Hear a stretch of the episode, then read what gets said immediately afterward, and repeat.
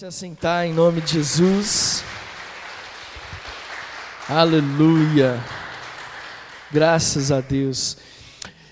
Querido, nós estamos num tempo muito precioso. Você que está na sua casa, eu quero que você não se acostume. Nós estamos aqui, é tão bom ver você aqui, sabia?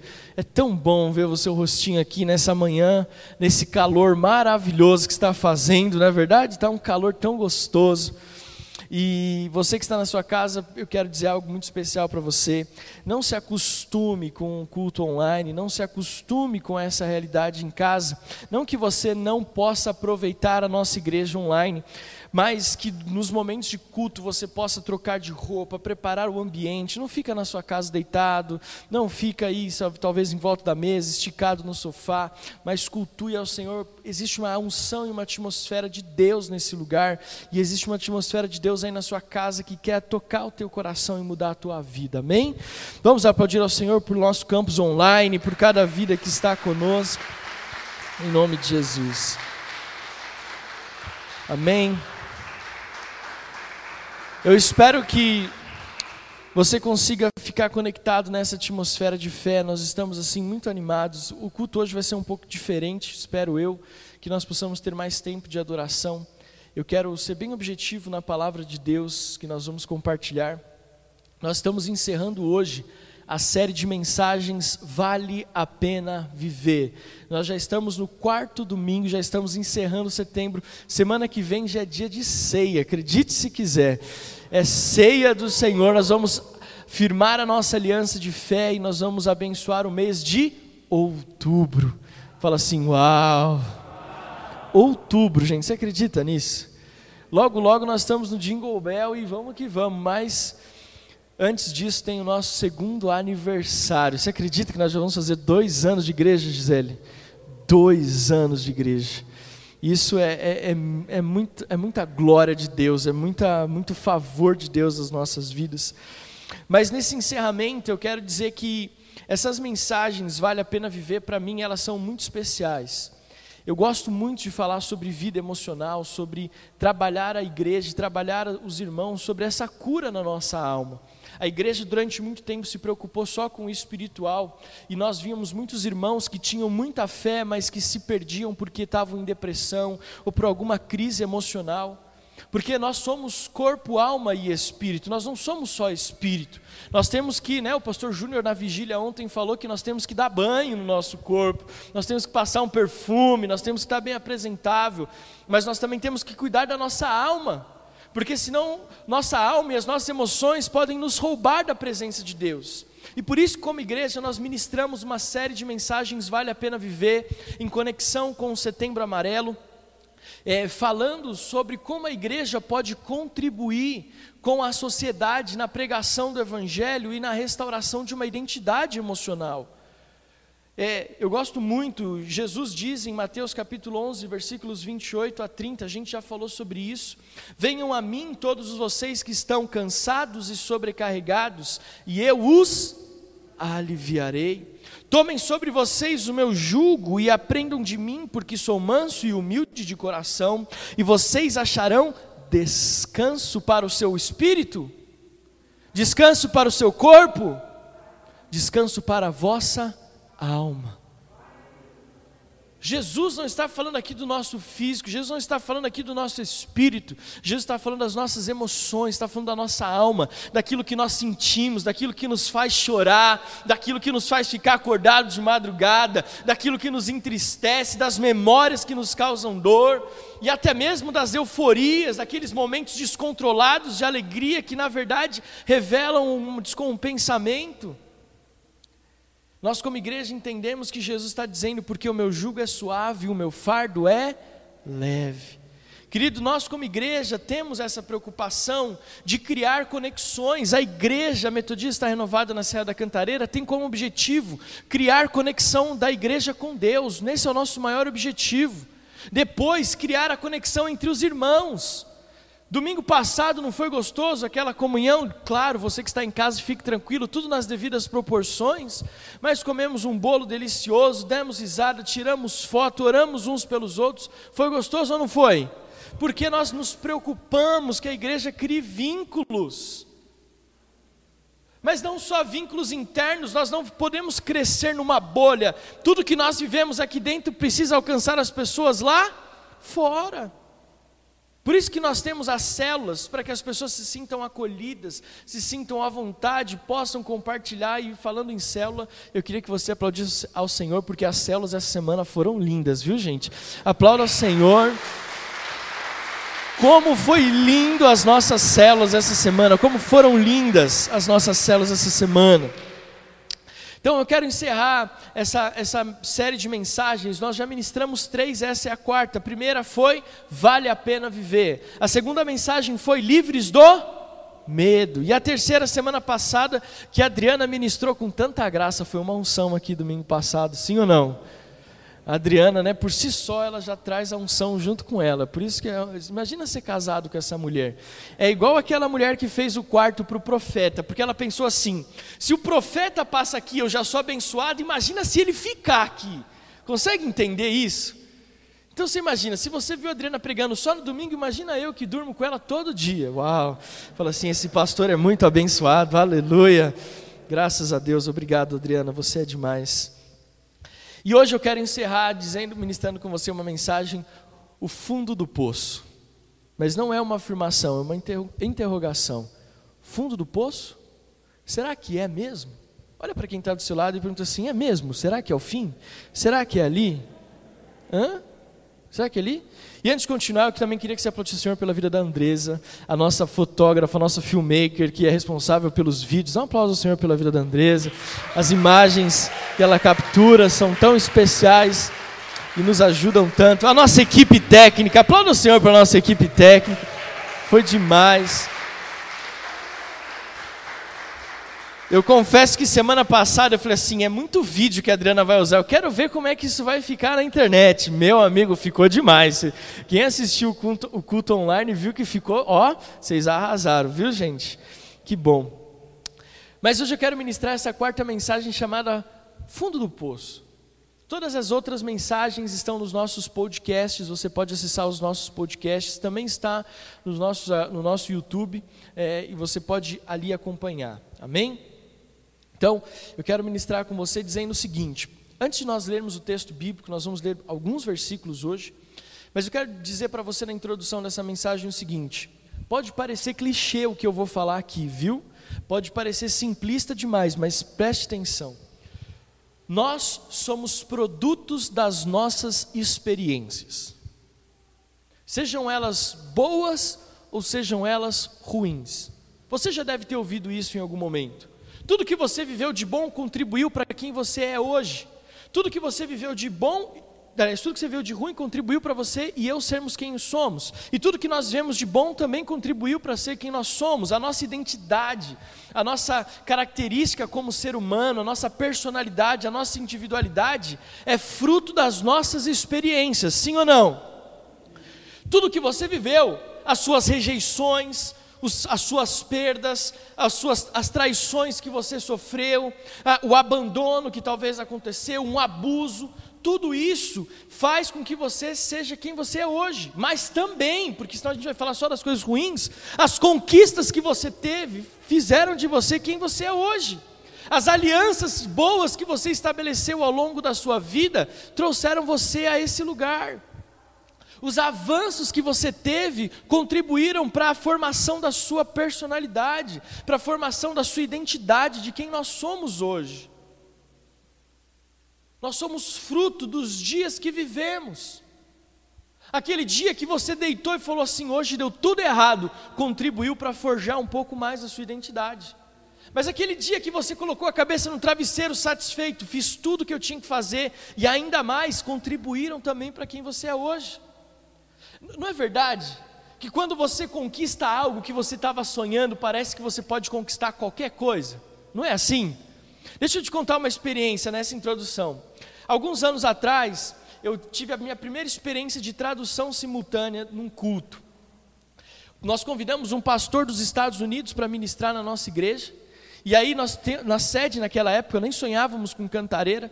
Nós estávamos tínhamos três cultos, nove da manhã, cinco da tarde, seis da noite. E esse pastor dos Estados Unidos ele ministrou num congresso, numa conferência nossa, e depois ele ia ministrar nos domingos, nos três cultos. Então, combinamos que o pastor Felipe ia, ia traduzi-lo no culto das nove, que o, o Marcos ia traduzi-lo no culto das 18 e eu ia traduzi-lo no culto das 5 da tarde, que era o menor culto. Só que imagina, a, a, a, gente, você que está em casa, finge que não está ouvindo, fica só entre nós aqui. Deu até dor de barriga. Deu, confesso. Não vou, não vou esconder nada, que sou um pastor transparente. E eu lembro que a Adriana estava internada nessa, nesse, nessa, nesse, nesse, nesse período.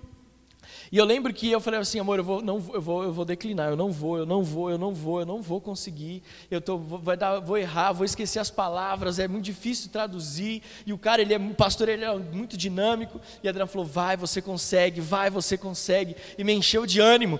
Aí eu falei assim, ah, eu não vou, eu vou mandar uma mensagem para o Marcos, o pastor Felipe, para eles me substituírem. E aí eu sei que eles se armaram entre eles e eles combinaram. Um falou assim, ó, oh, eu só vou chegar para o culto da noite. O outro falou, ah, eu não vou conseguir traduzir, eu não, vai, eu não vou conseguir.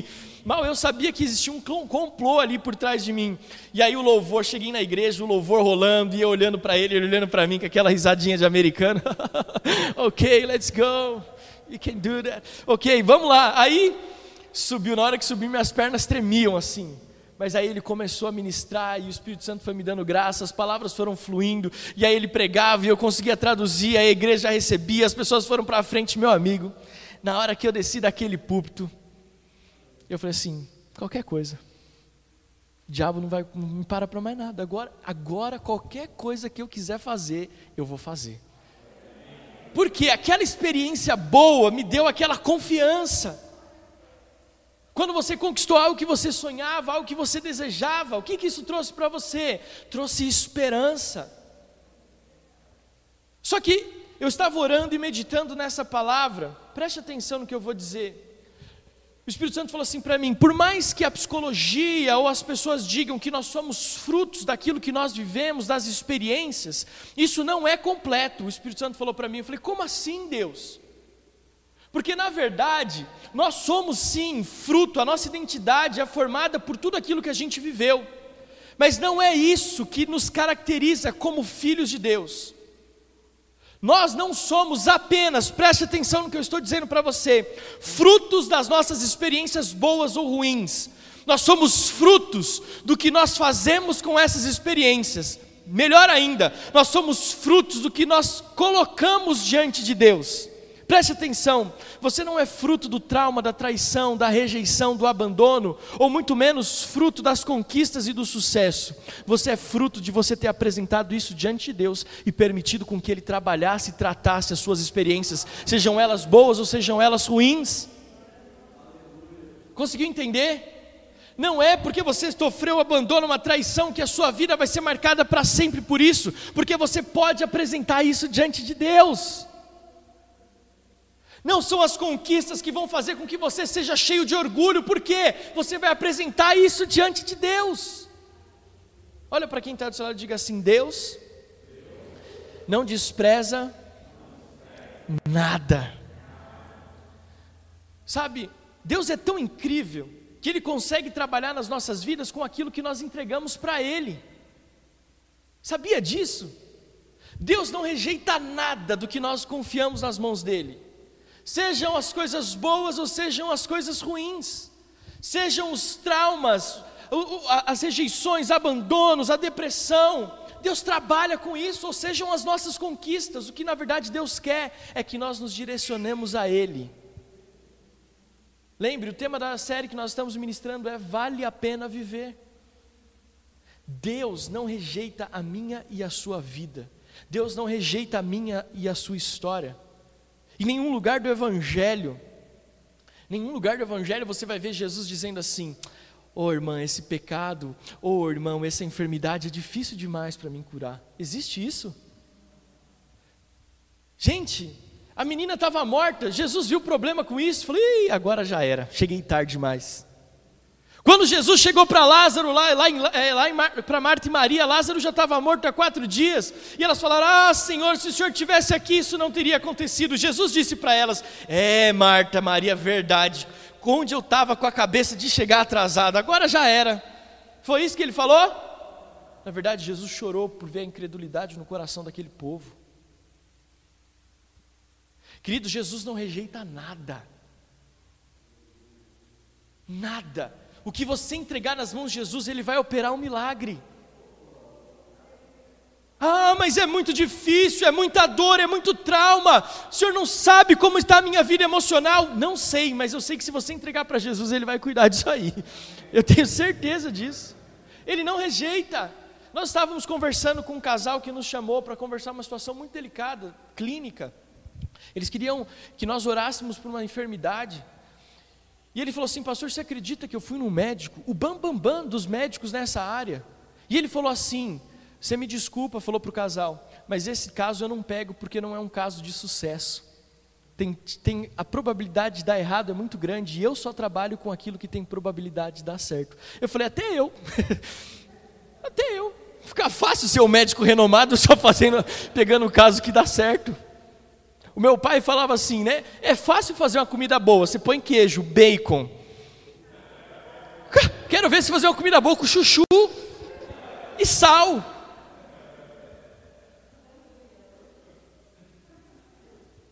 Mas olha, presta atenção. Jesus nunca chegou e falou assim: Olha, meu amigo, isso aí é difícil demais. Jesus não chegou para aquele paralítico há anos no tanque de Betesda e disse: já faz muito tempo, agora nem eu posso fazer nada por você. Ele falou isso? Pega o teu leito, vai para casa. Lázaro, vem para fora. Menina, levanta. Eu quero ser limpo. Jesus, quando multiplicou os pães e os peixes, tinham cinco mil homens, sem contar as crianças e mulheres. Ele tinha cinco pães e dois peixes. Jesus não olhou e falou assim: Isso é meu amigo. É muita pessoa para pouco pão. Foi isso que ele falou? Senhor, graças te dou. Gente, eu quero que você entenda que não importa qual é a situação que você está vivendo, não importa qual é a realidade da sua vida. Não importa se você tem muito mais experiências ruins do que boas, ou muito mais experiências boas do que ruins. O que faz a diferença não é a experiência em si. Eu sei que parece loucura o que eu estou falando, mas o que faz diferença não é a experiência em si. O que faz a diferença é eu confiar a minha experiência nas mãos de Jesus. Por isso que o profeta Isaías diz lá no capítulo 42, versículo 3: Não esmagará a cana quebrada, nem apagará o pavio que fumega, com fidelidade promulgará o direito. O que, que o profeta está dizendo? Lá, a cana que quebra, tinha tanto caniço na beira do rio, que os meninos, quando quebravam a cana, eu já falei sobre isso aqui, eles jogavam fora e pegavam outro. Quando o pavio fumegava, esqueciam de colocar óleo e ele começava a queimar e a cheirar, é, parecia que era simples, eu pego esse pavio, jogo fora e coloco outro, mas aqui o profeta diz: Deus se preocupa com você, que ele não despreza nem o caniço quebrado, nem o pavio que fumega. Ele vai lá e conserta, ele vai lá e arruma. Deus não despreza a sua vida. Deus não olha para você e fala: é difícil demais, eu não posso consertar. Por isso que essa palavra é uma palavra de esperança. Por isso que eu pergunto para você: será que é mesmo o fundo do poço? Eu quero convidar você a ficar de pé. E eu quero ler com você alguns versículos em João capítulo 4.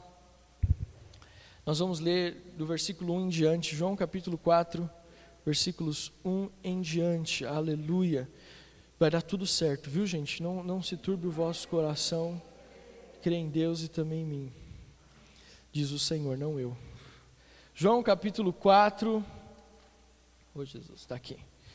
Diz assim: se você Vai aparecer aqui, os caras são fera. João capítulo 4 diz assim: Quando Jesus soube que os fariseus tinham ouvido dizer que ele, que ele fazia e batizava mais que os discípulos de João, se bem que Jesus mesmo não batizava, e sim os seus discípulos, deixou a Judéia, retirando-se outra vez para a Galileia. Ops, outra vez para a Galileia. E era-lhe necessário passar pela região de Samaria. Assim Jesus chegou a uma cidade samaritana chamada Sicar, perto das terras que Jacó tinha dado a seu filho José. Ali ficava o poço de Jacó. Cansado da viagem, Jesus sentou-se junto ao poço. Era por volta do meio-dia. Nisso veio uma mulher samaritana tirar água. Jesus lhe disse: Dê-me um pouco de água, pois os seus discípulos tinham ido à cidade comprar alimentos. Então a mulher samaritana perguntou a Jesus: Como, sendo o Senhor um judeu, pede água a mim, que sou mulher samaritana? Ele diz, ela disse isso porque os judeus não se dão bem, os judeus não se dão com os samaritanos. Mas Jesus respondeu: Se você conhecesse o dom de Deus e quem é que está lhe pedindo água para beber, você pediria e ele lhe daria água viva. Ao que a mulher respondeu: Senhor, o Senhor não tem, olha só, presta atenção. Ao que ela lhe respondeu, versículo 11: O Senhor não tem balde e o poço é fundo. De onde vai conseguir essa água viva? Por acaso o Senhor é maior que Jacó, o nosso pai, que nos deu o poço, do qual ele mesmo bebeu, assim como seus filhos e o seu gado? Jesus lhe respondeu: quem beber desta água voltará a ter sede, mas aquele que beber da água que eu lhe der, nunca mais terá sede. Pelo contrário, a água que eu lhe der será nele uma fonte a jorrar para a vida eterna. A mulher lhe disse: Senhor, quero que me dê essa água para que eu não mais tenha sede, nem olha, preste atenção, nem precise vir aqui buscá-la. Jesus disse: Vá, chame o seu marido e volte aqui. Ao que a mulher respondeu: Não tenho marido. Então Jesus disse: Você tem razão ao dizer que não tem marido, porque já teve cinco e esse que agora tem não é seu marido. O que você disse é verdade. A mulher então lhe disse: Agora eu sei que o Senhor é um profeta. Nossos pais adoravam nesse monte, mas vocês dizem que é em Jerusalém o lugar onde se deve adorar. Jesus respondeu: Mulher, acredite no que digo. Venha a hora em que nem neste monte nem em Jerusalém vocês adorarão o Pai. Vocês adoram o que não conhecem. Nós adoramos o que conhecemos, porque a salvação vem dos judeus. Mas vem a hora, aleluia, e já chegou, em que os verdadeiros adoradores adorarão ao Pai em espírito e em verdade, porque são esses que o Pai procura para seus adoradores. Deus é espírito e é necessário que o adore, adora, adoremos e o, que, que seus adoradores o adorem em espírito e em verdade. A mulher respondeu: Eu sei que virá o Messias chamado Cristo. Quando ele vier, nos anunciará todas as coisas. Então Jesus lhe disse: Eu sou o Messias. Eu sou o Messias. E estou falando com você. Feche teus olhos, vamos orar. Pai, o Messias está falando conosco, o Espírito já está falando conosco. Obrigado, Jesus, por este tempo, por esta palavra que nós acabamos de ler. E que as verdades que nós vamos compartilhar em cima desse texto possam provocar uma mudança profunda dentro de nós e que possa ser perceptível no nosso exterior. Nós oramos e entregamos essa mensagem nas tuas mãos, em nome de Jesus. Amém. Amém? Pode aplaudir ao Senhor, se assentar em nome de Jesus.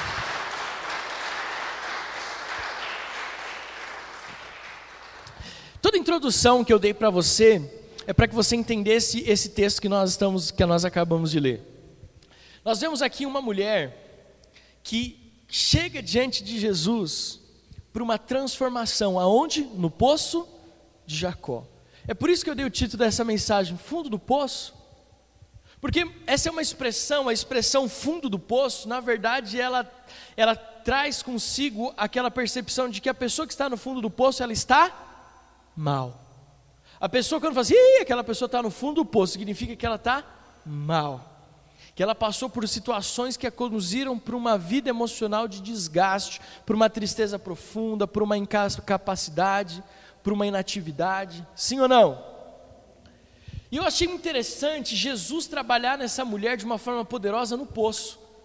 Já, já pensando assim, mulher, não é o fundo do poço que está acontecendo na sua vida, eu tenho resposta para você. E esse texto, eu amo esse texto, porque ele traz tantas palavras proféticas. A gente, se a gente fosse falar sobre esse texto e todas as verdades proféticas, a gente ia terminar esse culto só em dezembro. Mas eu vou separei algumas poucas mensagens proféticas aqui desse texto que quero que você guarde no teu coração. Os nossos adolescentes, os nossos jovens, você que está aqui, eu quero que você receba essa palavra no mais profundo do seu coração. Que você entenda que Deus quer ministrar algo grandioso na sua vida em nome de Jesus. Nesse texto vem uma história cheia de revelações. A primeira revelação e a primeira, primeira afirmação que eu quero fazer com você é que aquela mulher chegou para tirar água do poço carregando uma história. Coisas boas e coisas ruins. Até então, a história daquela mulher, a identidade dela, preste atenção, a identidade daquela mulher até aquele momento era formada pelas experiências boas e ruins que ela teve ao longo da sua vida. E pelo que nós conhecemos desses versículos que nós lemos, a história dela não era tão boa assim. Ao que tudo indica, ela teve muito mais tragédias e situações ruins do que boas. Pastor, por que, que você fala isso? Primeiro, porque ela estava tirando água ao meio-dia. Querido, no costume judaico, as mulheres não tiravam água ao meio-dia, era muito quente. Elas faziam isso pela manhã. As mulheres que tiravam água ao meio-dia ou qualquer outra hora que não fosse de manhã é porque elas eram rejeitadas pela sociedade porque elas não eram bem vistas pelas demais mulheres, então elas tinham que ir sozinha. É por isso que não tem mais ninguém com ela, porque era meio-dia, o sol estava batendo na cabeça. E tirar água do poço, querendo ou não, não deve ser uma tarefa fácil. Nunca tive essa experiência, mas eu imagino que não deve ser fácil. Outra coisa que eu percebo nessa história é que essa mulher ela tinha uma vida instável. Pastor, como é que você afirma que essa mulher tinha uma vida instável? Primeiro, porque quando Jesus pergunta, vai lá, chama o seu marido, traz ele aqui, Jesus. eu te conheço, mulher. Ela falou, mas eu não tenho marido, Jesus falou. Eu, eu só queria ver, eu, eu imagino Jesus assim por dentro, pensando, eu queria ver o que ela ia responder. E Jesus diz assim: verdade, você não tem marido. Na verdade, você já teve cinco. E esse que você está agora, não é o seu marido. Quando nós olhamos para essa história, a primeira afirmação que eu quero que você saiba é: todo mundo tem uma história. Ninguém está onde está por acaso. Pode parecer muito simples, mas Jesus sabia que aquela mulher que estava chegando ali no poço de Jacó, que aquela mulher que estava ali tirando água sozinha, ela chegou ali com uma história, carregando uma história. Sabe o que acontece quando pessoas que estão doentes emocionalmente, elas acham que ninguém sabe o que elas estão passando. Elas acham que ninguém se importa com a história delas. Aquela mulher chegou no poço, viu um homem e achou, vai ser só mais um homem da minha vida. Ela, quando chegou naquele poço, ela pensou, vai ser só mais um homem pelo qual eu vou me encontrar. Ele não vai estar interessado em quem eu sou, nem nas dores que eu tenho, é só mais, mais um homem. Sabe, eu estava conversando com o pastor Joel, esses dias nós tivemos uma moça que apresentou no culto da semana passada, retrasado, uma esquete no culto sobre a crucificação e a ressurreição de Jesus, a Juliana Brigagão. E aí eu achei interessante, estava sentado do lado do apóstolo Joel no culto da noite. E quando eu olhei para a Juliana apresentando aquela peça, eu olhei para o pastor Joel, para o apóstolo Joel e falei assim: grande parte da igreja não faz ideia da história que essa menina carrega e do que ela viveu recentemente. Ela contou na vigília agora da perda do filhinho dela. Isso é só um de tudo que nós temos o privilégio, e Adriano acompanhamos há muito tempo. Sabe, quando você vê alguém aqui louvando e adorando ao Senhor, quando você vê alguém filmando, alguém aqui na mesa, quando você vê alguém aqui entrando no culto, alguém sentado, alguém chorando, alguém com a mão levantada, saiba de uma coisa: essa pessoa está fazendo aquilo porque existe uma história por trás, nada é por acaso, ninguém fica doente emocionalmente por acaso, tem uma história por trás, ninguém conquista o sucesso por acaso, tem uma história por trás. E quando Jesus se encontrou com aquela mulher, ele estava dizendo o seguinte: fique tranquila, eu sei que você tem uma história e eu vou cuidar de você. Eu sei que você tem uma história e eu estou aqui para intervir nela. Jesus não olha para mim, para você, é fazendo vista grossa para o seu passado ou fazendo vista grossa para as suas perdas. Jesus olha para você e sabe: eu sei tudo que você tem passado. Aleluia. Você pode dar um glória a Deus por isso? Pode subir aqui, Bia. Vamos começar um tempo profético de adoração aqui. Segunda afirmação. Sabe, antes de ir para a segunda, eu quero só dizer, sabe, como pastor, sabe qual é a minha maior alegria? Espero que você esteja firme aqui comigo, amém? Você na sua casa também. A minha alegria é quando eu, às vezes eu fico, eu gosto de ficar só olhando e falo bem pouquinho. Eu sou uma pessoa assim, tem horas, a boa parte do tempo eu falo pouco, mas eu gosto de ficar observando. E olho para a pessoa e falo: Deus, obrigado, porque eu sei a história daquela pessoa. E eu sei quanto ela teve que vencer para estar fazendo o que ela está fazendo. Sabia disso? Não ache que eu não sei o que você passou para estar sentado nessa cadeira hoje. Eu sei da história, eu sei dos desafios. Talvez eu não sei tudo, mas eu estou começando a conhecer boa parte de vocês. Você que está na sua casa, eu sei dos desafios que vocês enfrentam. Alguns de vocês, quando nós fazemos uma visita, quando nós sentamos à mesa, e eu vou ouvindo a história de vocês, eu começo a glorificar a Deus, sabe por quê? Porque eu sei que você já é um vencedor, porque você está entendendo que por mais que a sua história talvez tenha, tenha tudo para dar errado, você está se esforçando para confiar o que você tem nas mãos de Jesus. Esse é o segredo. Segundo princípio, afirmação que eu vejo nesse texto, aquela mulher chegou para tirar água com uma história, essa é a primeira. A segunda, Jesus intencionalmente vai se encontrar conosco. Presta atenção. Jesus podia ir com os discípulos comprar comida, sim ou não? Jesus podia evitar Samaria, porque os samaritanos não se davam com os judeus e os judeus não se davam com os samaritanos. Jesus podia pensar, eu sou judeu. E Jesus, nesse texto, por duas vezes, ele diz: Olha, Preste atenção, vocês são samaritanos, a salvação vem dos judeus. Vocês adoram o que vocês não conhecem. Os judeus, Deus escolheu os judeus como povo. Jesus deixou claro o que existia ali. Jesus poderia ter ido comprar água com os discípulos, como Jesus, comprar comida com os discípulos, como Jesus poderia ter passado por outro lugar e evitado Samaria. Mas ele sabia, ao meio-dia, eu tinha um encontro. No poço de Jacó, eu tenho um encontro. Jesus marcou hoje, nesse domingo, 10 horas, vai para a igreja, porque eu tenho um encontro com você. Eu tenho um encontro com você aqui que está aqui às 5 da tarde. Jesus tem um encontro marcado com você. Jesus não vai te deixar mar sentado ali esperando, ele vai. Olha só que interessante, a Bíblia diz que quando aquela mulher chegou, Jesus já estava esperando ela. Deus sabe da sua história. E Ele está dizendo: Eu vou me encontrar com a sua história, eu vou me encontrar com você.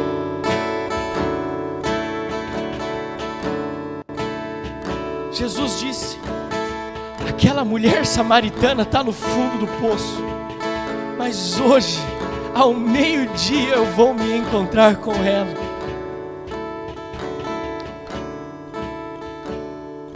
Jesus é a resposta para toda a nossa história. Aquilo que é bom, Ele é a resposta. Aquilo que é ruim, que é ruim, Ele é a resposta. Jesus seguiu em direção a Samaria.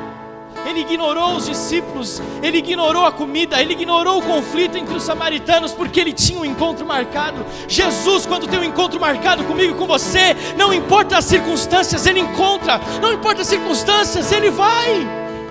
Eu estava lendo uma matéria de uma menina que disse: Eu estava na balada, no bar da balada. Deus falou: Aqui não é o seu lugar. Jesus teve o um encontro, era a hora marcada daquela menina. Sabe? Essa história de que ninguém se preocupa com você é mentira. Essa história de que ninguém conhece a sua história, ninguém está interessado em você, isso é mentira. Deus se preocupa com a sua história e Jesus se mobiliza para mudar a sua história. Terceira afirmação desse texto: às vezes parece que o poço é tão fundo que dá a impressão que nós não vamos conseguir sair. E mais, que ninguém possui os recursos necessários para nos tirar de lá. A pessoa doente emocionalmente, sabe o que ela diz? Você não sabe o que eu estou sentindo. E mesmo que você saiba, você não pode me ajudar. Pastor, por que você está falando isso? Olha só o que aquela mulher respondeu: O Senhor não tem balde e o poço é fundo. De onde vai conseguir tirar essa água da vida que você está me dizendo? Eu estou aqui contextualizando o discurso daquela mulher. Por acaso o Senhor é maior que Jacó? Em outras palavras, quem você acha que é? Por isso que Jesus no versículo 26 diz: Eu sou o Messias. Porque essa mulher o confrontou. Essa mulher disse: Você é maior que Jacó, por acaso? Jesus diz: Mulher, eu sou o Cristo. Eu sou o Messias. Você está perguntando se eu sou maior que Jacó? Eu sou o Filho de Deus, o pão vivo que desceu do céu, o Alfa, o Ômega, o princípio e o fim.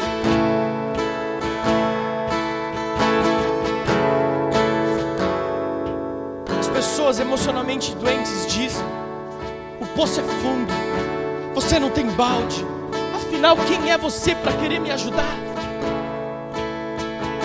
Jesus imediatamente muda a perspectiva daquela mulher, com amor, com graça, com elegância.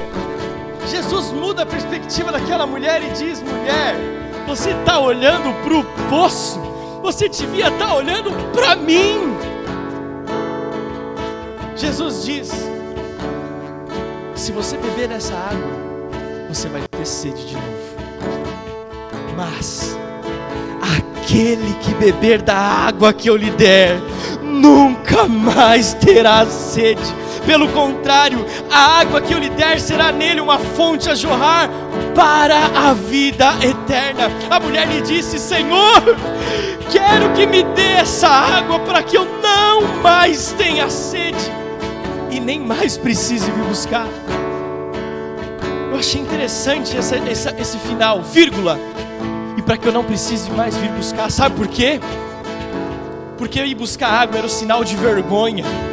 Toda, aquela vez, toda vez que aquela mulher tinha que sair ao meio-dia para buscar água, era sinal de vergonha, porque ela lembrava que ela não podia ir com as outras, porque ela não tinha amigas, porque ela não tinha ninguém, porque ela já teve cinco maridos e o que ela estava não era o dela. Aquela mulher estava destruída e ir buscar água era o sinal do seu fracasso. Então aquela mulher diz: Jesus, eu quero não somente beber, mas eu não quero mais viver vergonha, eu não quero mais caminhar para vergonha, para tristeza. Por favor, Jesus, me dá essa água vale a pena viver. A depressão, o pânico, a ansiedade não podem te dominar. Jesus pode mudar essa história. Aleluia. Eu sou a fonte, eu sou a água. E aqui eu encerro pedindo para você ficar de pé. Nós vamos adorar ao Senhor. Sabe por quê? Porque a quarta afirmação desse texto, vale a pena viver, é a seguinte: e aqui Deus está me dizendo que algumas pessoas há muito tempo não adoravam com interesse de coração e irão fazer isso nessa manhã. Vão fazer isso na sua casa. Sinta a atmosfera de fé alcançando a sua vida. Sinta a unção do Espírito Santo alcançando a sua vida. Veja, Deus vai nos levar a um nível maior de adoração nesse domingo. Olha o que Jesus fez. Ele disse: Mulher, eu conheço a tua história. Eu marquei um encontro com você. Eu sei o que eu posso fazer pela sua vida, só que eu preciso te ensinar um negócio. Eu preciso te falar sobre adoração. E aí nós descorremos e chegamos no 23. Mas vem a hora. Jesus disse para aquela mulher, não é outro texto, não é outra mulher, não é outro contexto. Jesus disse para aquela mulher: Conhecendo a sua história, eu vou te dar o teu diagnóstico e vou te dar o teu remédio. Mas vem a hora, e já chegou, em que os verdadeiros adoradores adorarão o Pai em espírito e em verdade, porque são esses que o Pai procura para seus adoradores. Deus é espírito e é necessário que os seus adoradores o adorem em espírito e em verdade. Adoração é a chave que muda a nossa vida. E olhando para esse texto, Jesus diz o seguinte: adoração, adoração, basicamente está direcionada aonde os seus olhos estão. Jesus disse para aquela mulher: Para de adorar o poço. O poço é fundo, eu sei. Eu não tenho balde, eu sei. Mas o que eu estou querendo te dizer, mulher, conhecendo a tua história, é o seguinte: para de adorar esse poço e começa a adorar aquele que pode te dar água viva. Adoração é quando nós tiramos os nossos olhos daquilo que nos causa dor. Adoração é quando nós tiramos os nossos olhos daquilo que nos faz sofrer. pastor, você está falando que eu tenho que ignorar? Não, eu só estou falando para você. Vai continuar, mas quando você virar os seus olhos e adorar, você vai ver que aquele poço vai se tornar insignificante diante da fonte da água da vida. Adoração, ela é constante na nossa vida. A questão é qual é o alvo da nossa adoração. Adoração geralmente está ligado com aquilo que eu gasto mais tempo. Se você gasta mais tempo pensando na sua dor no seu problema, você está adorando a sua dor e o seu problema. Se você gasta mais tempo pensando no seu tempo de folga e de lazer, você adora o seu tempo de folga e de lazer. Se você gasta muito tempo no seu trabalho, você adora o seu trabalho e não a Deus. Se você gasta muito tempo adorando o dinheiro, você adora, pensando em dinheiro, você adora o dinheiro e não a Deus. Que Jesus está dizendo para aquela mulher? Para de olhar o fundo do poço. Você falou para mim que o, fundo é, o, o poço é fundo. Eu não estou preocupado com quantos, quantos metros tem esse poço. Eu quero que você olhe para mim. Não é o fundo do poço. Você entende? Olha para quem está do seu lado e diga: não é o fundo do poço. Adoração é a chave que muda a nossa vida. Eu quero concluir. Eu quero dizer que nós vamos adorar ao Senhor por mais alguns minutos. Eu quero que você deixe o Espírito Santo de Deus tocar o seu coração. Respeitando toda a questão de distância, se você quiser nesse tempo de adoração se ajoelhar no altar, você tem essa liberdade, tá? Mas olha só, depois que Jesus operou esse milagre na vida daquela mulher, olha só o que aconteceu com ela. João capítulo 4, versículos 39 a 42. Muitos samaritanos daquela cidade creram em Jesus por causa do testemunho daquela mulher que tinha dito: Ele me disse tudo o que eu já fiz. Quando, pois, os samaritanos foram até Jesus, pediram-lhe que permanecesse com eles, e Jesus ficou ali dois dias. Muitos outros creram nele por causa da palavra de Jesus e diziam à mulher: Agora não é mais por causa do que você falou que nós cremos, mas porque nós mesmos ouvimos e sabemos que este verdadeiramente é o Salvador do mundo. Aquela mulher samaritana que estava no poço, no fundo do poço, teve o um encontro com Jesus, mudou a história dela e o seu testemunho foi a chama do avivamento naquela cidade. E eu encerro para que nós possamos adorar a Deus. As suas dores serão combustível para a transformação de vidas. O seu testemunho, quando você entregar a sua vida a Jesus nesta manhã em adoração, vai ser um testemunho e vidas chegarão a Jesus. E cantará